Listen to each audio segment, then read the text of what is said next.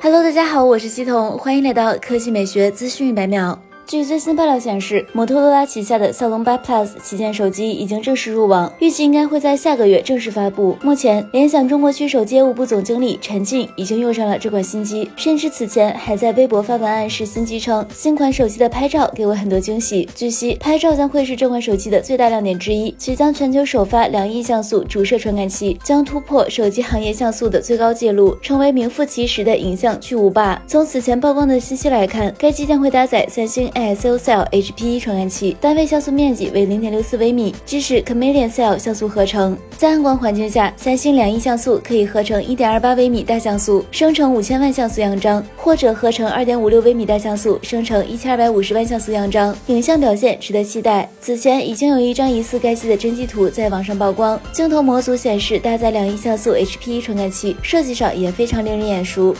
来看第二条新闻，一家名为青城时代科技有限责任公司官宣造车，公开信息可查，它的 CEO 名为牟路，曾经在腾讯干了十年时间，主导开发了包括《天天酷跑》在内等多款游戏。半年过去了，这家车企终于放出了旗下首款车型青城时代 VC 的官图，该车定位于纯电动小型两厢轿车。据了解，这款新车未来计划由北汽瑞祥代工生产，有望于今年第三季度上市。新车外观十分简约，侧面为拼色设计，黑色悬浮式车顶。增加了几分时尚感，同时使用了隐藏式把手和低风阻轮圈。车身尺寸方面，青城时代 VC 的长宽高分别为三八零六、一七四零、一五五零毫米，轴距为二五二零毫米，支持选装十八英寸大轮圈，可进一步提升视觉效果。为了满足不同消费者的用车需求，其提供青锐黑、青釉白、青克灰、青氧蓝、青漾绿、青霁黄共六种车身配色。内饰方面，该车整体采用简约可爱的设计风格，内饰整体为拼色设计，采用简约的一体式座椅。中控前方，新车配备了悬浮式的仪表和中控屏，以及以游戏手柄为灵感的方向盘。